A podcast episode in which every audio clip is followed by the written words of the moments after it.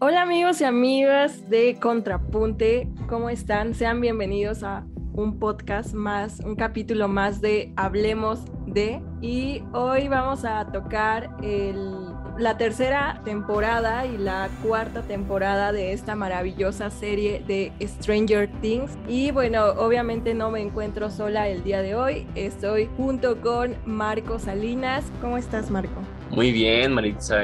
Aquí estamos ya con las secuelas, con, con, el recuento de los años de la temporada 4, pero estamos bien pensando en el futuro de la serie, ¿no? Y en el futuro de, de la vida de, de esto que se llama egresar de la carrera, ahí sí. Pero en, en, sí todavía. Muchas gracias por preguntar. Así es. Y bueno, eh, pues tiene casi una semana, bueno, no, una semana no, pero un par de días que salió pues la segunda parte de la cuarta temporada de Stranger Things. Ya la vimos, ya eh, lloramos. Algunos salieron pues muy emocionados, conmovidos de esta cuarta, de este final de cuarta temporada de la serie. Pero eh, vamos a tocar un poco la, la, la temporada 3. Marco, a ver, cuéntanos qué te pareció la temporada 3, cómo inicia, lo que recuerdes. ¿Cómo inicia? Inicia como todas las temporadas. Eh, tenemos a los chicos, a toda la banda bien, lleno a la escuela, ya Mike, eh, ya lo que es Mike, lo que es Once, lo que es eh, Will, Lucas, Max, y Dustin pues, están relativamente bien. Dustin, de hecho, viene de un campamento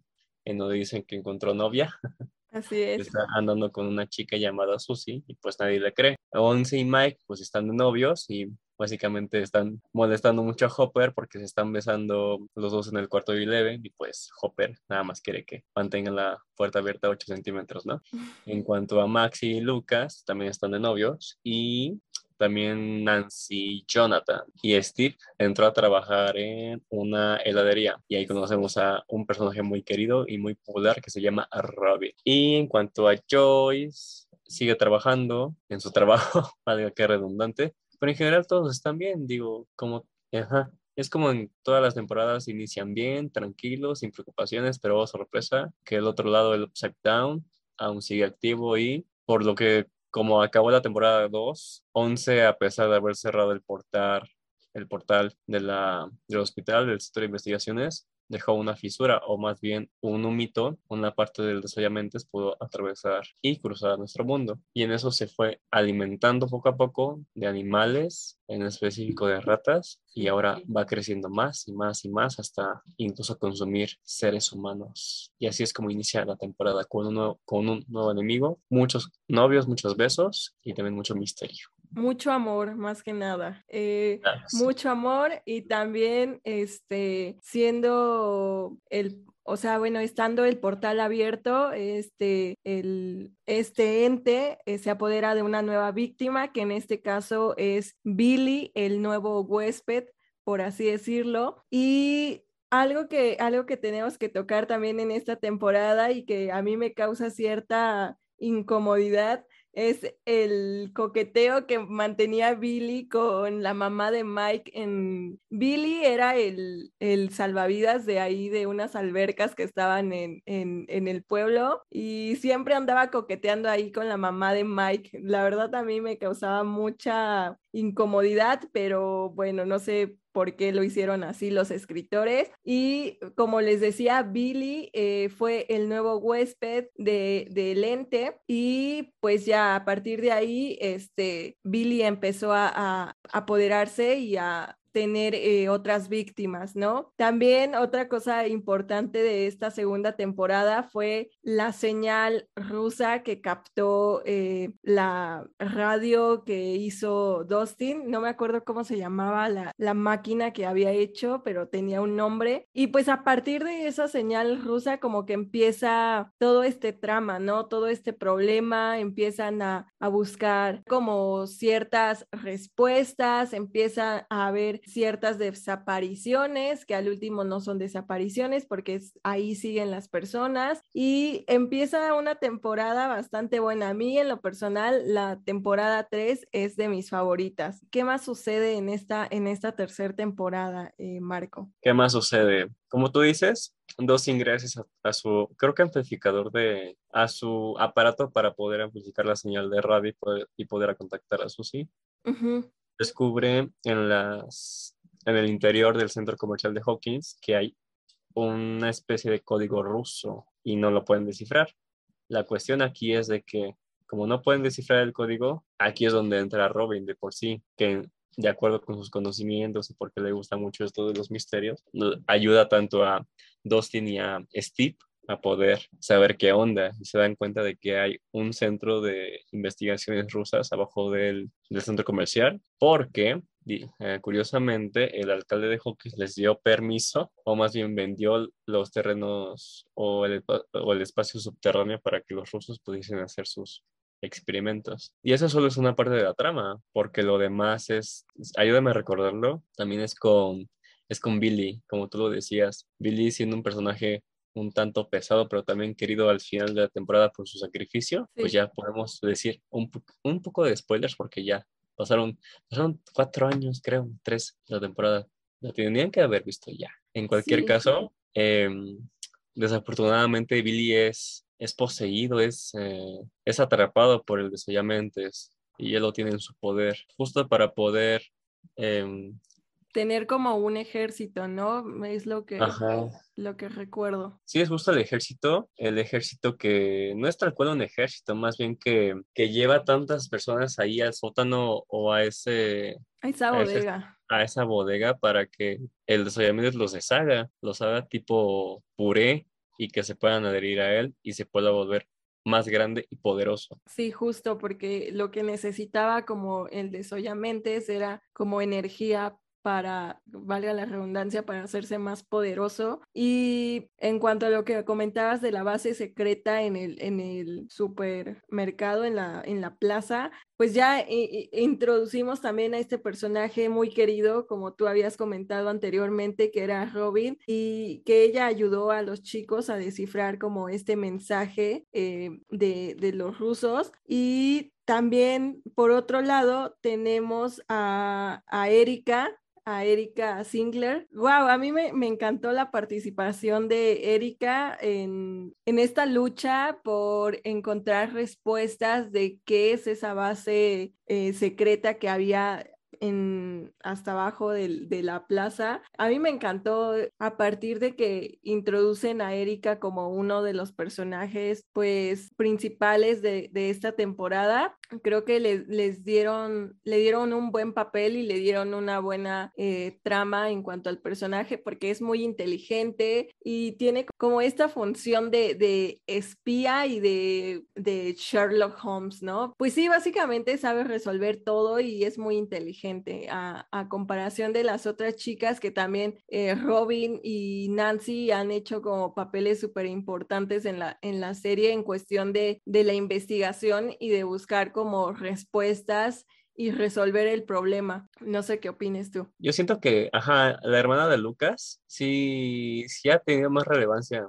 no la recuerdo tanto en la primera temporada, creo que nada más era una niña, pero ni chiquita, chiquita. Igual un poquito también, no odiosa, pero también con ese carácter de que, mi mm, hermanito, dime todo o te acuso con, tu, con nuestros papás. Ya sabes, digo, no, no, nunca he tenido una dinámica de hermanos porque no tengo ni hermanos ni hermanas, pero supongo que así también han de ser algunas, algunas familias y algunos vínculos de hermanos y hermanas. Con Erika, me cae, o sea, me cae bien, claro que puede llegar a ser un poquito insoportable de que no manches, o sea, quieres tantos helados por un favorcito que estamos pidiendo, pero aún así todo escala y incluso se involucra más eh, desde la tercera, con eso de que se infiltra, gracias a ella se infiltra a las instalaciones de, de los rusos y en la cuarta también tuvo su papel porque ella, ella, ella también formó un papel muy importante en la cuarta temporada, ya que estaba con el grupo principal y eso también me pareció bien chido. Y incluso con al defender el propio club del Hellfire Club, del Hellfire, me gustó mucho como que se estaba uniendo poquito a poquito y también es muy inteligente la, la,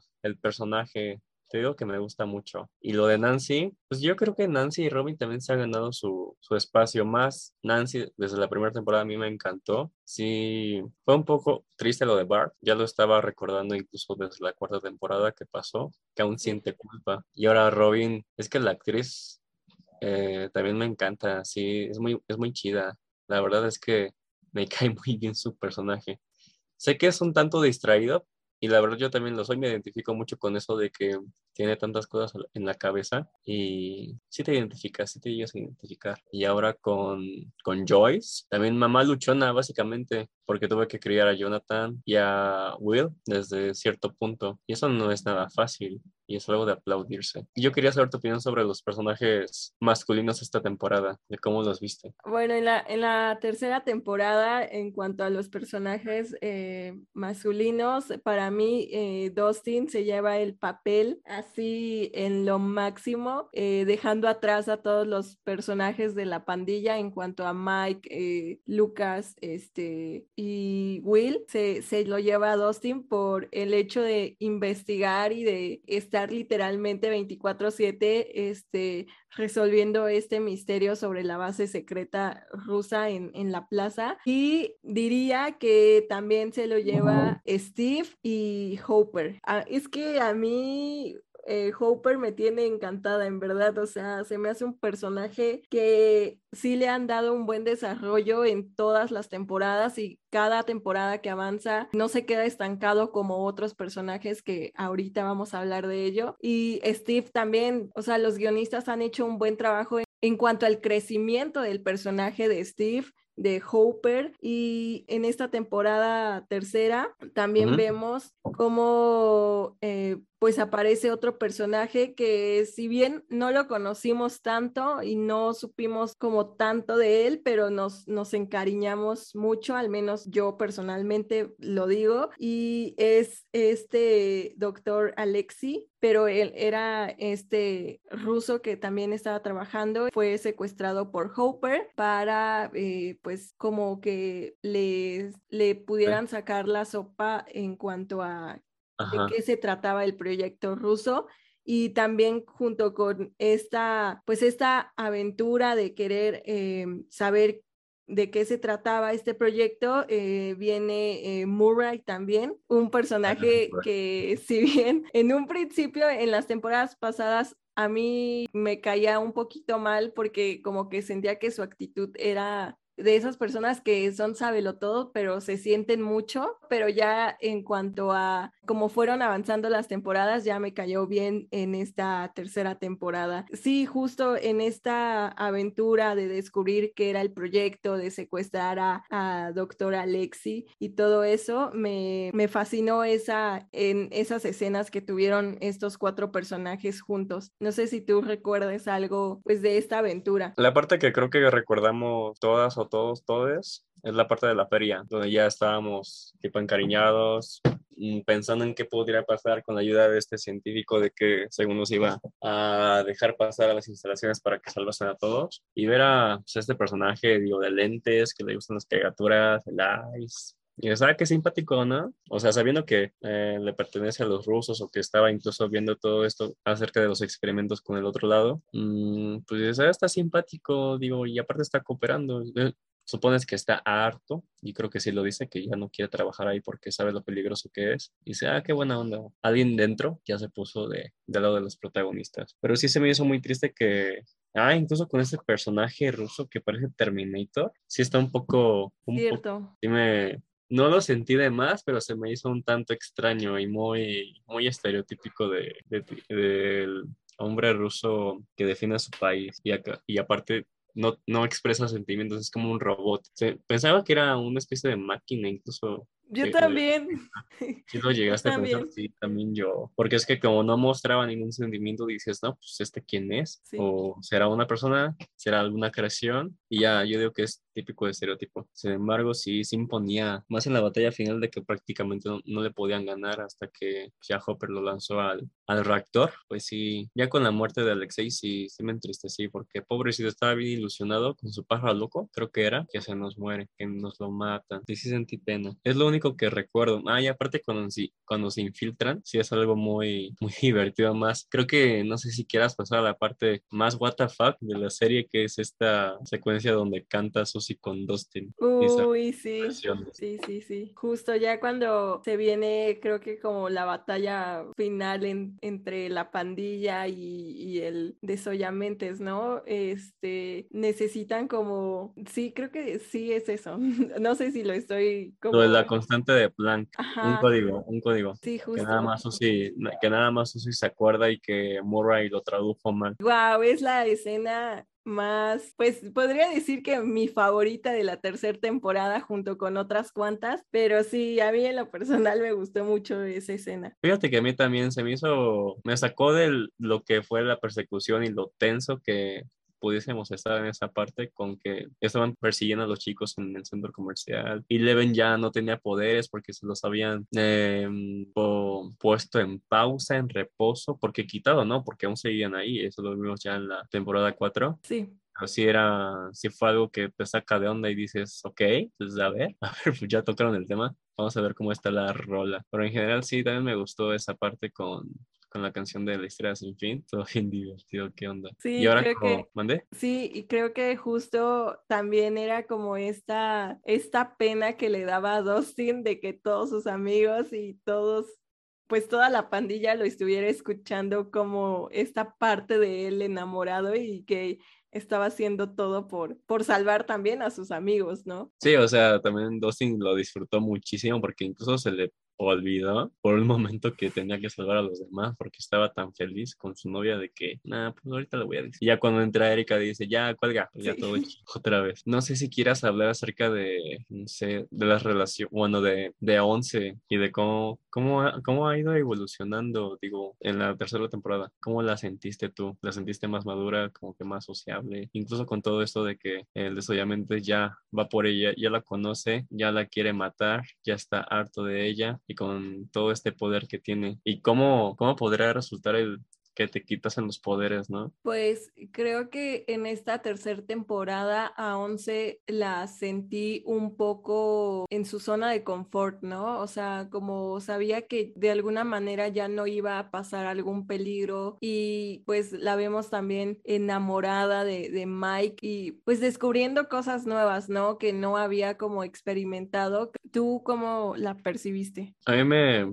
también la percibí muy más niña, o sea, más viviendo su, su adolescencia, su infancia, adolescencia, porque yo creo que en la serie o dentro de la serie aún tenían como, no sé, unos 15 años, serio, 14. Yo la sentí también muy tranquila, o sea, ya se lo merecía después de escapar de unas instalaciones, de vivir con Hopper casi prácticamente en cuarentena y luego ir de una ciudad a otra. Pues muy bien, y de hecho me gustó el, el hecho de que le quitasen los poderes, porque yo creo que era ya mucho depender de los poderes de Once en cierto punto, de, para que arreglase todo. ¿Me explico? Yo por eso sí lo sentí en parte bien, para que ya dieran eh, pie a más soluciones y de que Once ya evolucionara un poquito. Digo, no evolucionó mucho porque en la cuarta temporada está Angela y pinche Angela no puede ser porque tratas así a Once, no se lo merece si supieses. Sin embargo, yo creo que Once sí carga con, bueno, los que cargan con la temporada, para mí, es el grupo de Steve otra vez. Sí, justo. Un poco, sí. No me gustó tanto la trama de que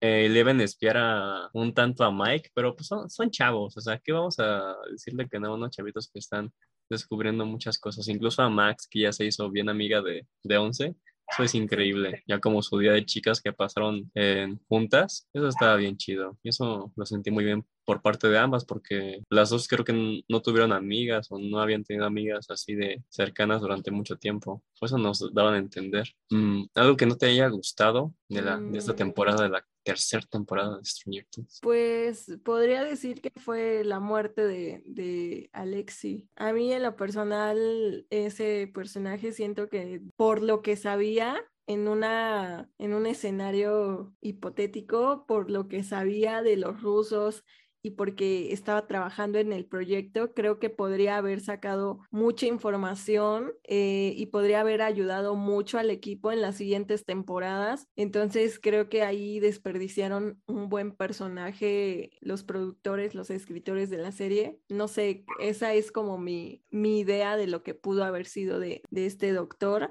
¿A ti algo que no te gustó? Lo que no me haya gustado, yo creo que, a ver, me entristeció mucho la muerte de Alexei, sin embargo, creo que todo el recurso del ruso malvado no, no me terminó de convencer porque fue mucho estereotipo y aparte como no tenía tanta profundidad y era como el medio villano de turno, eso no me gustó tanto. Respecto al uso de Alexei, fíjate que hace poquito los hermanos Doffer dijeron que no veían las temporadas anteriores para, para poder escribir un, los guiones o sea, que ellos seguían con lo que se acordaban o con en donde habían dejado a los personajes. Sí pudo haber sido muy útil Alexei, pero también era de que mm, hubiese, sido más, hubiese sido más fácil ciertas cosas, como lo de, no sé, Hopper en, en Rusia, que les hubiese ayudado él, y quién sabe cuáles otras cosas que pudiese haber sido de utilidad Alexei, pero sí, fue una muerte muy, muy triste. También la de Billy. Yo creo que ya acercándonos un poquito al final de esta temporada, lo que es la batalla final en el centro comercial, la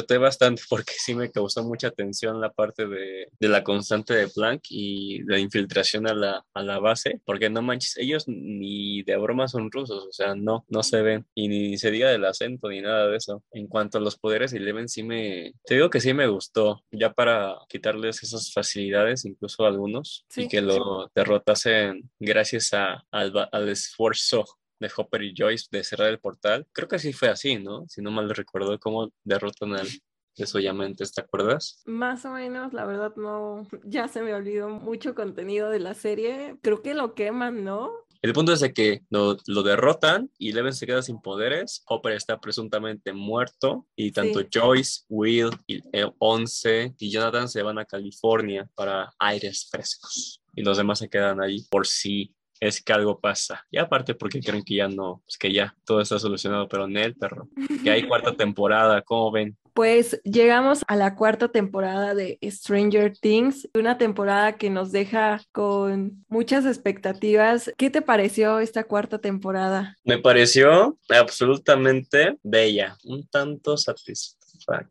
No, satisfactoria no, no la podría definir con esa palabra. Eh, a ver, con una palabra, ¿cómo la definiría? Ah, memorable, memorable por todo lo que se conjuntó ya, porque supimos ciertos datos que no conocíamos de la serie, eh, quién es el mayor villano en teoría, el que estaba provocando todo, el que secuestró a Will, el que afectó tanto a Once, el que prácticamente hizo que creo que Once fuese la única niña disponible para los experimentos y cosas así. Yo creo que fue, ah, también reveladora, creo que esa es la palabra, reveladora. ¿A ti cómo la, cómo la encuentras? Sí, parece una temporada que nos contesta las preguntas que nos habíamos hecho de las otras temporadas, ¿no? Como estos cuestionamientos de quién es el villano, cómo es que se crea este portal, quién lo crea, quién está detrás de todo esto, si el papá era, el papá de Once es el malo, si el laboratorio en sí era malo o era bueno al, al, desarrollar como los poderes de estos niños. Creo que esta temporada nos deja pues ya con todas las dudas resueltas para una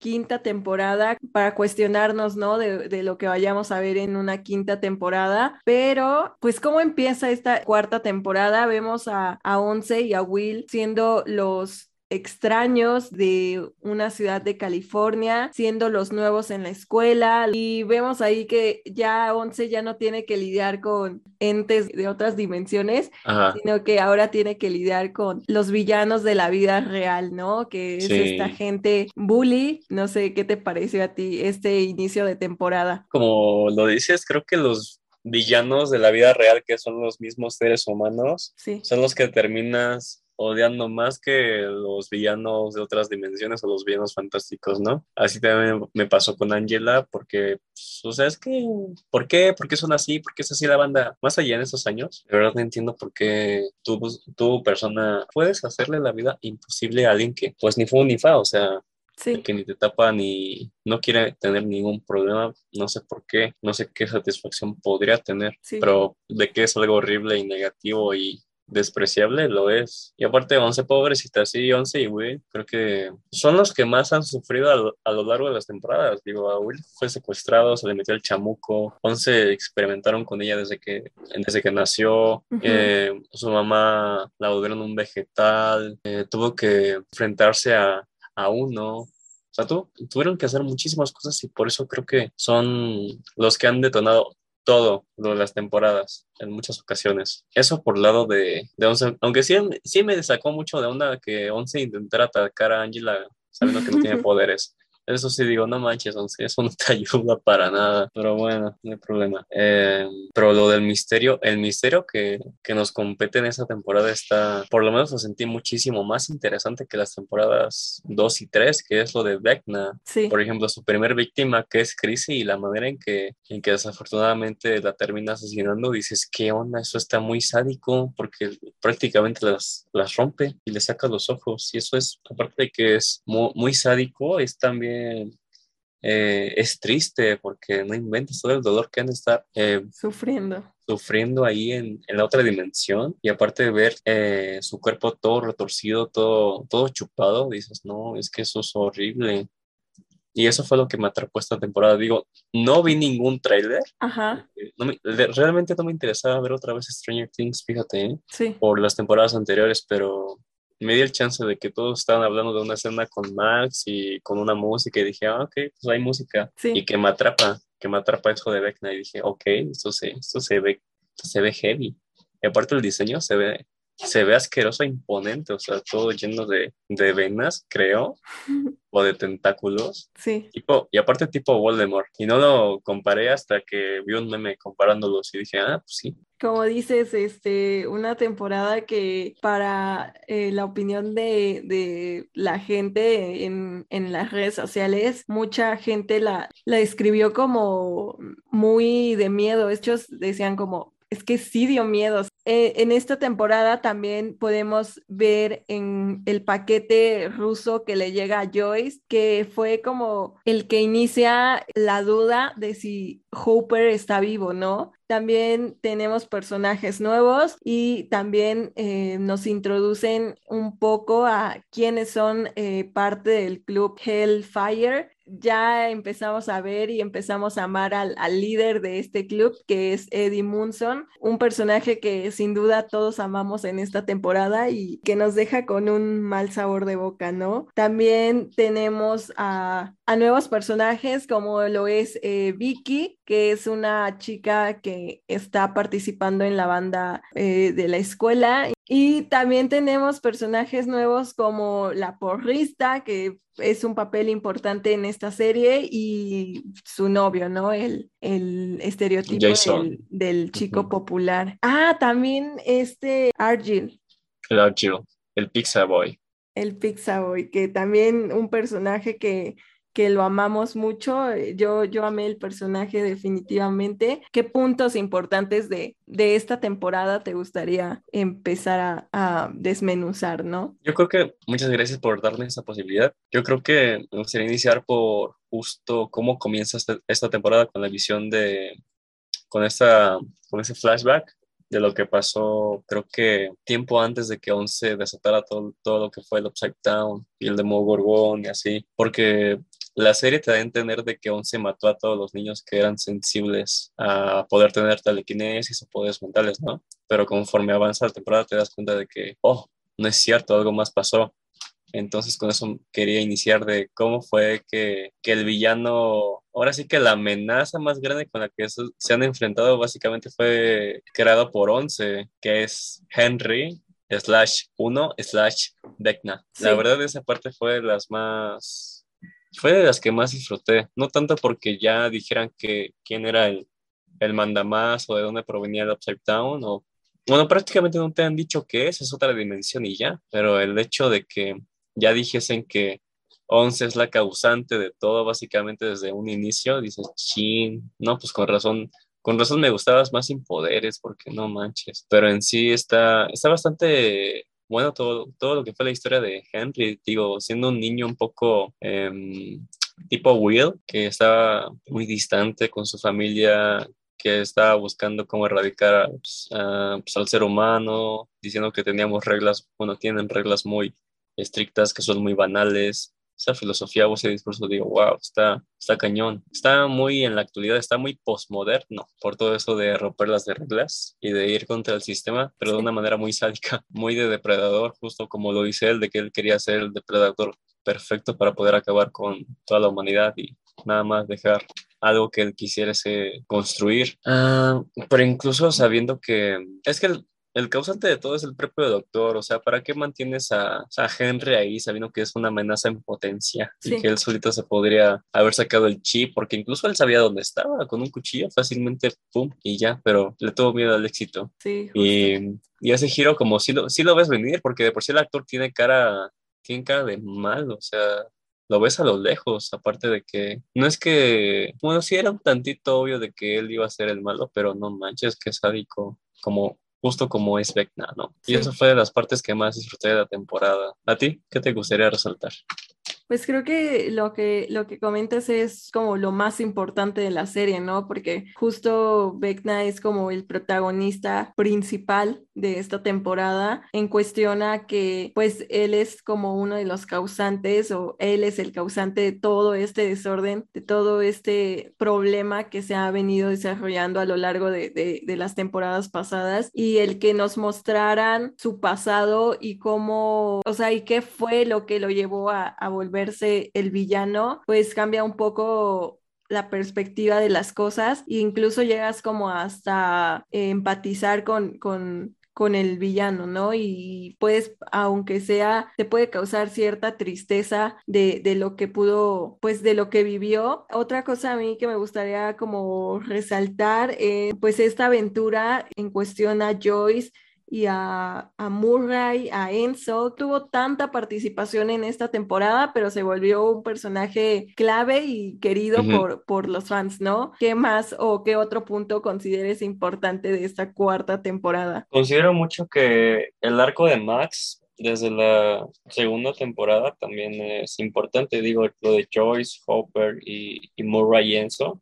No manches, está, siento que está algo fantasioso, pero también está, yo no lo sentí aburrido porque me interesó mucho, o sea, pues, qué onda, o sea, que está ahí escondido, que tienen ahí, porque hay un Demogorgon ahí. Sí. Y qué onda con todo lo demás. Y ahora lo de Max, es que Max como es mi personaje favorito. Yo, yo aplaudí mucho de que le diesen ahora esta profundidad respecto a la muerte de su hermano, de oye cómo lo está sobrellevando, prácticamente lo amaba al pobrecito, pero, pero también lo odiaba, o sea, y al final te das cuenta de que sí quería que muriese en cierto punto, de que la dejasen en paz, de que su hermano ya no estuviese con ella. Y pues también está esos contrastes e ideales de que sí, querido Billy, espero que te sientas mejor donde quiera que estés, pero también quería que te murieses. Uy, sí está duro, pero también es un tanto realista por cómo nos estaban mostrando a Max y la relación con su hermano. Y ahora la parte más importante, sí, exactamente.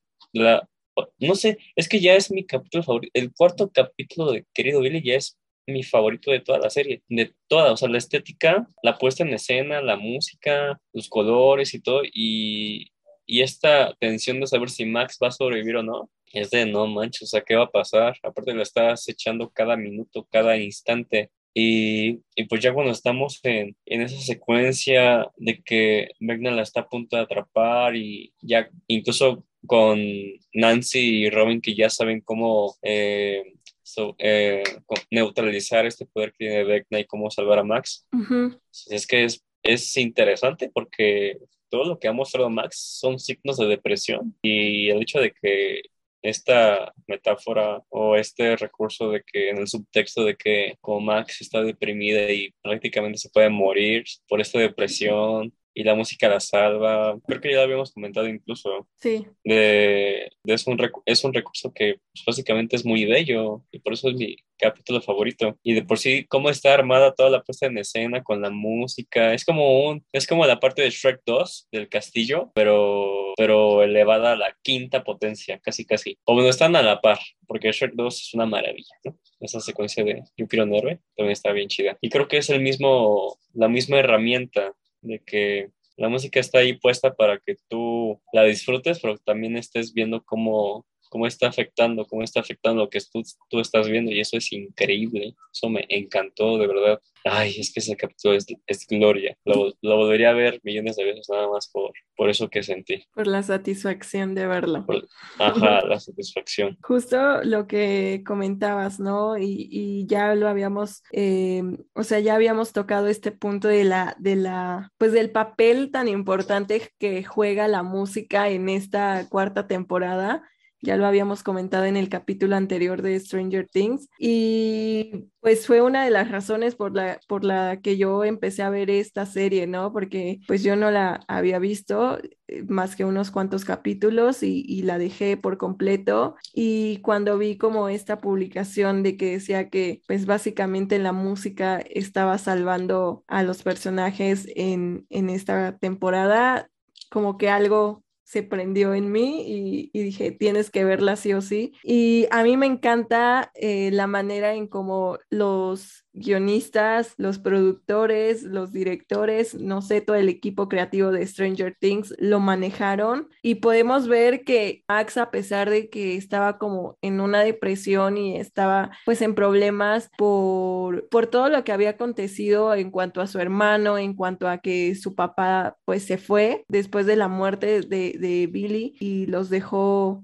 pues las dejó desamparadas a, a, ella y a su madre, ¿no? La, vemos que ya no vive como en una casa eh, bien, sino ya vive en un, en un remolque, con muchas cosas que son importantes y son clave para, para el punto donde está el personaje, ¿no? Porque ya la vemos pues triste, la vemos eh, que ya no está tan unida a la pandilla, a los otros, a sus amigos, que va con la consejera de la escuela pero algo que podemos notar es que siempre, o sea, todos los capítulos de, la temporada 4 la vemos escuchando música y creo que eso fue como su, su salvavidas. Y ya cuando llegamos a este punto que Vecna se apodera de ella y que ya les habían dicho como que la música lo puede, lo puede frenar. Eh, se me hace una escena maravillosa porque cuando empiezan a poner su canción aparece una luz y vemos ahí ya en esta lucha entre Vecna y Max que que se abre como hasta un cierto portal y ve a, sus amigos, ¿no? Que la están esperando y que le están gritando como que despierta, despierta, despierta. A mí esa escena también se me hace maravillosa por el concepto de la música y creo que es una de las escenas más importantes de, de esta cuarta temporada.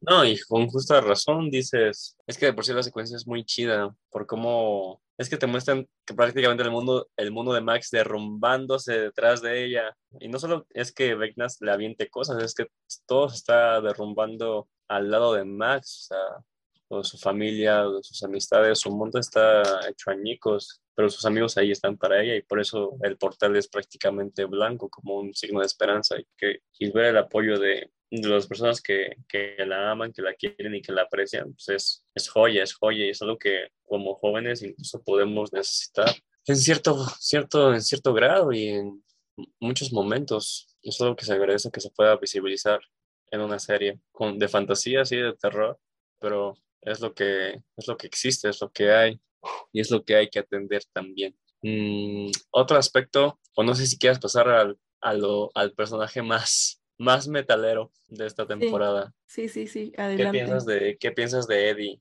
Pues Eddie, cuando nos lo muestran por primera vez como una persona muy espontánea, muy extrovertida, a pesar de que los otros decían como que era un freaky, un personaje muy querido y que los, lo sufrimos también. Creo que si bien en un principio, pues hubiéramos querido que no lo, no lo desarrollaran más, pues sí hubiera podido dar más para otras temporadas. Un personaje muy, muy cool, muy chido, me gustó mucho su actitud y que nos dio una de las escenas más eh, chingonas de toda la serie, la verdad. Y por esta escena me refiero cuando... Eh, pues ya están en su enfrentamiento con, con Vecna y empieza a tocar esta importantísima canción de Metallica que es Master of Puppets. Y wow, a mí me encantó por el hecho de, que simplemente esté tocando la música y, la escenificación que como lo mostraron a él en un plano general donde pudimos apreciar todo el fondo,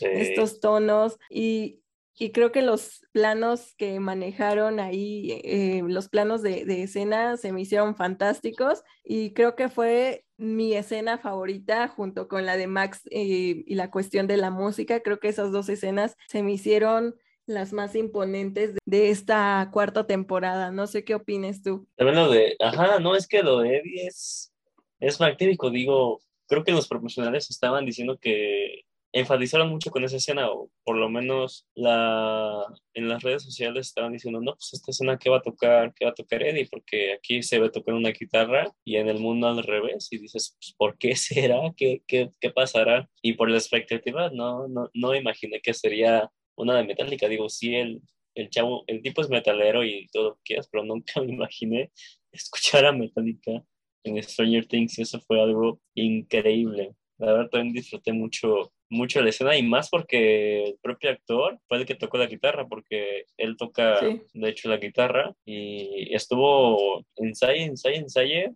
hasta que ya salió eh, la canción y el solo también. Y eso es aplaudirse. Ya, no sé si quieres, bueno, con el sacrificio, no sé si quieras que digamos algo sobre ese sacrificio que la verdad no me, no me terminó de convencer.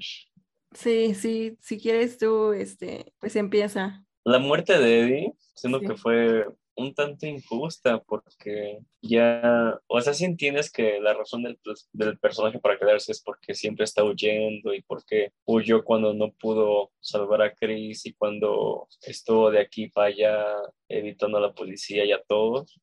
Sí. Pero en ese momento pues, era muy válido el correr. Digo, no, dicen muchos que, los, que los Degobats, ajá, ah no, ya estaban prácticamente distraídos con Eddie, pero también pienso que hubiesen podido regresar a la casa y encontrarse a Steve, a Robin y a, Nancy, y eso los pudo haber matado también. Pero siento que pudo haber sido incluso mucho mejor su muerto, no sé. Eh, la sentí un poco digo que fue muy agridulce porque pudo haber estado mucho mejor, incluso se pudo haber salvado y los pudo haber eh, seguido distrayendo, pero de otras maneras, escondiéndose en otro remolque, incluso quién sabe. El punto es que no me gustó que se muriese Eddie, y eso me dio mucho coraje. ¿A ti te gustó que se hubiese sacrificado en ese momento? No, definitivamente creo que es de las, de las muertes que no nos gustó a nadie por el hecho de que ya había tenido una escena tan magnífica que es vuelva a lo mismo de tocar esta canción, por el hecho de, que ya estaba teniendo como un enfoque súper importante en el equipo y así, creo que le pudieron haber dado una muerte menos forzada, porque yo la, yo la sentí forzada, como tú dices, ¿no? Que no estuvo como tan, tan chida, ¿sabes? Como que fue una muerte super X, ¿sabes? Sí, en definitiva creo que a, a todos estamos como disgustados por su muerte y por, por lo que le pasó. Y a mí algo que me gustó de esta, de esta temporada fue lo que le dice Dustin al final a, a su tío de, de Eddie. Creo que fue como muy conmovedor. Yo la verdad estaba llorando cuando, cuando le dijo esto de a su tío, pero sí, creo que fue una muerte muy forzada y nos hicieron querer tanto al personaje que nos lo quitaron y sabían que nos iba a doler a todos los, los televidentes, ¿no? Los espectadores. Y siempre pasa, en cada temporada pasa lo mismo, lo mismito, si te has dado cuenta. Sí. No, si lo de no, no me gustó. De hecho, no me, no, me gustó nada que se hubiese muerto. O incluso dicen de que como no hay cadáver, no hay muerte y no sé qué, pero es que se me, se me haría muy feo que lo hubiesen dejado ahí, en, el otro lado, ¿sabes? Pues todo que puede pasar. Sacado, de que no lo hubiesen sacado incluso su cuerpo. Sí, sí, sí. Porque ni siquiera hubo entierro, digo, pues, ¿qué onda? no, me gustó. Tan solo de pensarlo, digo, sí, pero tan solo de pensar de que dejaron su cuerpo ahí en el otro lado sin protección ni nada, qué feo, la neta. La verdad, sí, como tú dices, la muerte de Eddie mmm, podría decirse innecesaria, pero puede ser que al final sí termine siendo un punto importante para la quinta, aunque lo dudo. O sea, pero no hay que perder la fe. Y ahora pasando con justo este final de temporada, ya le hubieron muchas cosas que, que sí estuvieron bien potentes. Por ejemplo, bueno, primero empezando por lo que sí nos tomó un tanto por sorpresa, la, la casi muerte de Max, porque sí vimos como Vecna la estaba sujetando y prácticamente la, la, estaba destruyendo, nada más le faltaron los ojos, pobrecita, no manches, eso sí, eso sí se vio bien, bien feo, no juegues, de por sí el modo superante de Vecna es, es horripilante, es, es de miedo, pero ya verla con Max, con alguien con que hemos eh, he estado desde la temporada 2 y viendo cómo crece de una chiquilla ya una adolescente, y dices, no inventes, pobrecita Max, la verdad sí me dio mucha tristeza verla así. Pero ya cuando Once la salva, eso sí no me lo esperaba. Digo, me spoileé la muerte de Max ahí en Facebook. Sí. Eh, y yo creía que se iba a morir, pero morir, morir, en serio, con entierro y todo. Sí, yo también. Pero ya ver que Once la, entre comillas, salvó, Mm, no me terminó de gustar. Porque es que, ¿qué salva? es que sí salvó su cuerpo, pero no salvó su mente, digo. Incluso ya sabes que los hermanos Duffer dijeron que tiene muerte cerebral, que no hay nada ahí. O sea, ya no, no hay nada ahí porque o Vecna le, o está dentro de Vecna ahorita, o porque ya está muerta y solo es un cascarón y ya no va a poder volver a despertar. Eso se me hizo medio incluso para Max. Yo hubiera preferido que en buena onda falleciese ahí y que, y que ya cerrara ese ciclo. Aunque fuese triste, pero yo lo vería mejor porque es que Max está, yo considero que sí está, que sí está muerta porque o sea, es que ya no hay nada ahí. Al menos que vayan a rescatarla, mm, así como que una trama, pero lo dudo, ¿eh? No sé qué vaya a pasar. A lo mejor hay, hay una esperanza. Sí, la esperanza muere muy al último muy, muy, muy al último. Y yo cuando lo estaba viendo, en un principio fue como de, o sea, si está muerta o no está muerta, entonces, ¿no? Y ya cuando pues nos, nos dan esta escena en, en el hospital y eso, pues ya ves como todas tus esperanzas caen, caen se van a la basura, ¿no? Y más porque pues tenían que ver las, la, la película juntos, ella y, y Lucas. Todavía, este, Sí, creo que era una película la que iban a, era su plan, ¿no? Si se salvaban y todo eso, pero bueno, qué triste esta parte. Yo también pensé que una de las que se iba a morir era Robin. Ah, porque la habían por los tentáculos, ¿no? Yo también pensé que ahí quedaba Robin.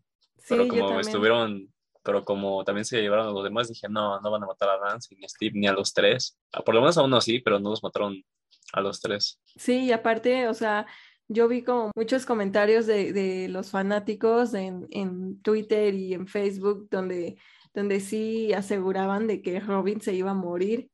E incluso vi como un spoiler de que Robin se muere, pero creo que era como fake. Y sí dije, no, Robin, no te tienes que morir porque todavía tenías que, luchar por el amor de, Vicky, ¿no? Y platicar con ella, aunque sea. Y bueno, qué bueno que Robin no se murió. Pero algo que me acabo de acordar fue cuando una escena también bastante impactante para mí, me gustó mucho, cuando Will le confiesa como sus sentimientos pero reflejados en los de 11 a Mike. Y Mike se queda así como de, ni te topo. ¿Qué me quiso decir mi, mi carnalito? Sí, sí, sí. ¿Qué te parece esa escena? Al principio no la entendí porque digo, ¿qué estás queriendo decir, güey? Pero ya al retomar esa cuestión de que tal vez sea homosexual y que esté enamorado de su mejor amigo, pues ya tiene más sentido.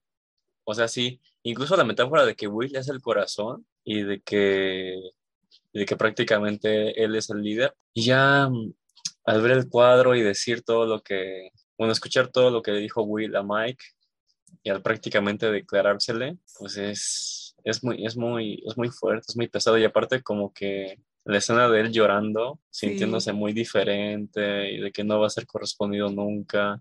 Y aparte, che, Mike, ni siquiera le puedo preguntar, oye, ¿cómo estás? Porque es obvio que estás llorando. No, Mike, está, no, Mike, me cae muy mal, pero súper mal. Y aparte, eh, no sé si te diste cuenta de cuando se reencuentran Mike y Once, el Will está, está desenfocado, pero se ve ahí en medio de ellos dos y dice, chi, no puede ser. Esto ya es más que obvio.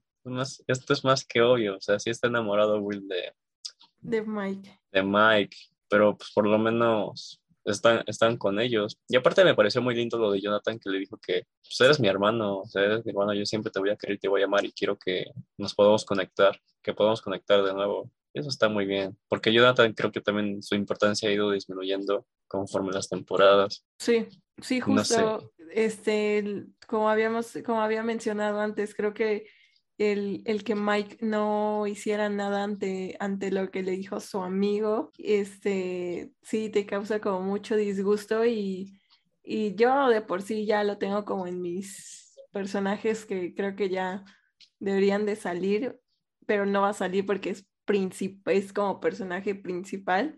Es el novio de Once. este, pues sí, Mike creo que no ha tenido una buena, un buen desarrollo del personaje y se ha quedado súper estancado a lo largo de estas temporadas. Este, no me gusta en lo, en lo absoluto, creo que ya no, pues ya no tiene como participación ahí y sí me disgustó mucho que ni siquiera fuera para darle un abrazo o no sé, tan siquiera una palmadita de espalda o algo así. Pero pues bueno, ¿qué podemos hacer? Luego también otro, otro punto importante ya de, de este final es donde este Joyce, em, Joyce, eh, Hopper y, y, Murray se enfrentan al, al Demogorgón en, en Rusia y que también pues creo que es una, una escena como importante y, y, ver cómo cada grupito de personajes chidos estaban haciendo como su propia batalla en, en, desde los diferentes lugares donde estaban cada uno, ¿no? Y que al final de cuentas cada cosa que los tres grupos hacían iban a impactar en el vencimiento de, de, de Vecna, ¿no? Y, y, creo que eso también me pareció fabuloso. El nuevo personaje este de Argyle también, si bien pues todo el, todo, toda la temporada lo vimos súper drogado y no, súper marihuano. Me gustó mucho por cómo siempre decía pura tontería y pero cayó bien, cayó bien el, eh, este, este nuevo personaje. Creo que tocamos como toda la temporada en, en cuestión, no sé, tú si quieras em, finalizar con algo o más bien eh, decir qué te gustó, qué no te gustó. Adelante. mí, sí, muchas gracias, muchas gracias. Em, ¿Qué decir? Ah, de hecho, ahorita que dijiste lo de Arley, le gusta la pizza con, le gusta la pizza con piña. Y hizo que Once también le gustase la pizza con piña. Y así de Arley, eres Dios. Qué buena onda. ¿Qué más? Mm, te digo que la temporada en general me gustó mucho. La veo muy reveladora también puede decir satisfactoria en ciertos aspectos de, del final. Digo, todo queda no tan abierto.